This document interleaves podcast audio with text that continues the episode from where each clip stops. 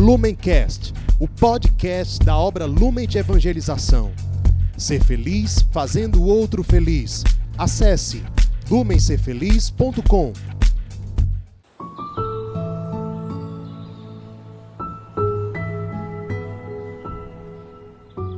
Olá, meus irmãos, sejam bem-vindos. Essa é a nossa segunda meditação de Natal, hoje, dia 25 de dezembro. Nosso coração se enche de alegria pela celebração do nascimento do Senhor, não só um acontecimento ocorrido lá há mais de dois mil anos, mas um acontecimento que precisa ser atualizado no nosso coração, na nossa família, na nossa comunidade, na nossa igreja hoje. E o tema desta meditação de hoje é o Verbo se fez carne e habitou entre nós. Ele veio para os que eram seus e eles o rejeitaram.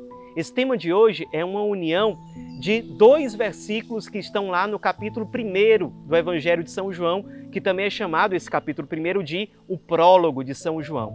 Esses versículos são o versículo 14 e o versículo décimo. O que, que a gente pode refletir a partir desse nosso tema de hoje? Se a gente vai traduzir essa frase literalmente como está lá no Evangelho, na língua grega, que é a língua com a qual foram escritos os Evangelhos, é, o Verbo se fez carne e habitou entre nós, literalmente seria assim: o Verbo, o Logos, ele armou sua tenda no meio de nós, ou ele acampou entre nós. Ele se fez carne e acampou ou armou a sua tenda no meio de nós. Isso é uma clara referência a algo muito marcante lá no Antigo Testamento, mais precisamente do capítulo 25, versículo 8 do livro do Êxodo, que diz assim: Eles, é Deus falando, eles me farão um santuário e eu habitarei entre eles. Deus dizia lá no Antigo Testamento que queria que o seu povo construísse uma morada para que Deus mesmo habitasse no meio do povo. Essa morada era um santuário que na prática era uma grande tenda, onde ficaria guardada a Arca da Aliança e dentro da Arca da Aliança é, as tábuas com os Dez Mandamentos, o grande tesouro é, precioso do povo de Israel no Antigo Testamento. Ali era um sinal de que Deus estava no meio do povo. Deus acampou no meio do povo. Só que o que, que acontece no Novo Testamento a partir do momento em que o Verbo se encarna no ventre da Virgem Maria? Ele, ele mesmo, constrói a sua tenda no meio de nós. Agora não são os seres humanos que constroem um santuário para Deus. O próprio Deus se utiliza da carne da Virgem Maria para tecer a, o seu próprio santuário, a sua própria tenda e habitar no meio de nós. Essa expressão também é significativa porque na época de Jesus, o que é que costumava acontecer? As pessoas viajavam muito, sobretudo os judeus viajavam é, é, é, muito na época das grandes festas religiosas, em que eles tinham que ir para Jerusalém. Isso acontecia algumas vezes por ano. E durante essas viagens, até para que o povo se protegesse, eles costumavam acampar juntos. Então, cada família viajava mas elas acampavam juntas para se proteger, para ter mais segurança é, em relação a possíveis ataques de assaltantes, criminosos e tudo mais. Então, dizer que nós estamos acampados e Deus escolheu acampar no meio de nós significa que Ele veio nos visitar para nos trazer segurança, conforto, consolação.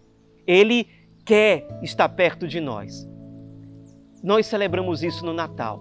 E nós, a partir de Mateus 25, sabemos que uma das formas privilegiadas pelas quais Deus nos visita é através da sua carne sofredora.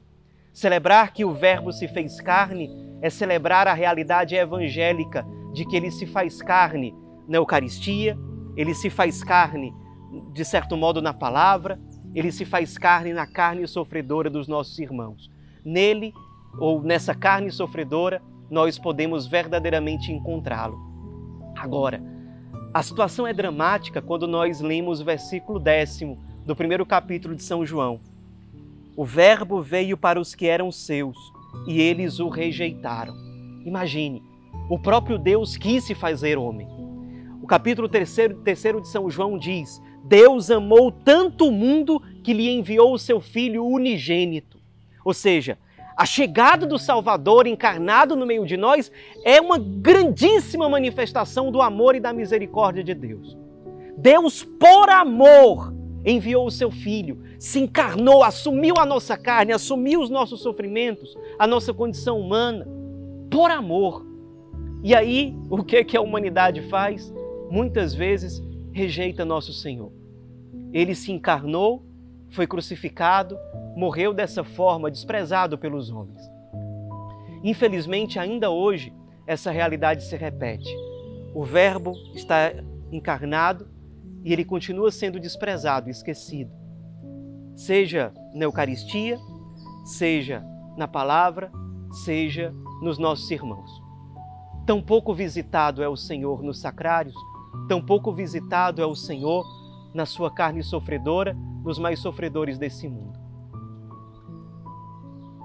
Nós celebramos na Noite Santa de ontem uma Sagrada Família que passava de porta em porta procurando um lugar digno para que o menino Jesus nascesse. Deus bate à nossa porta todos os dias. Qual tem sido a nossa atitude diante dele? Diante de Deus que bate à nossa porta, nos mais sofredores, nos menos amados. Durante aquela noite santa, tantas famílias fecharam as portas para o Senhor. Tantas famílias se fecharam para a presença do Cristo e da Sagrada Família de Nazaré. Infelizmente, essa realidade não está distante dos nossos dias. Muitas portas continuam fechadas. E o que é que precisa começar a mudar para que essa realidade mude? mude? Certa vez, numa entrevista, perguntaram à Madre Teresa de Calcutá: "Qual é a coisa que mais precisa mudar na igreja?" E ela disse: "Eu." Que essa realidade, o eu, seja o que mude nesse tempo de Natal. Que eu não seja mais indiferente diante do Verbo encarnado, que se deixe encontrar na carne sofredora dos nossos irmãos. Que não seja mais eu quem fecha as portas diante do Senhor que bate e quer entrar e cear comigo. Que não seja eu mais quem despreze o Senhor que vem. Não. Que o Natal seja celebrado com alegria, porque nós nos despojamos e nos alegramos por acolher o Salvador, aquele que quer acampar no meio de nós, que quer armar a sua tenda, o seu santuário. É Ele quem, nos tem, quem tem o presente precioso a nos dar.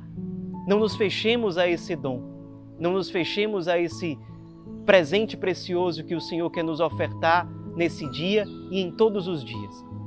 Fechemos o coração, sim, à indiferença, ao egoísmo, ao desânimo.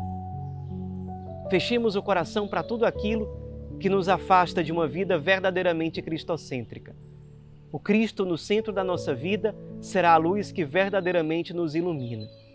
Abrimos as portas para Ele. Vamos acolhê-lo, amá-lo. O Verbo Divino se deixa encontrar. Vamos amá-lo e nos encontrar nesse encontro de amor. Ave Maria, cheia de graça, o Senhor é convosco.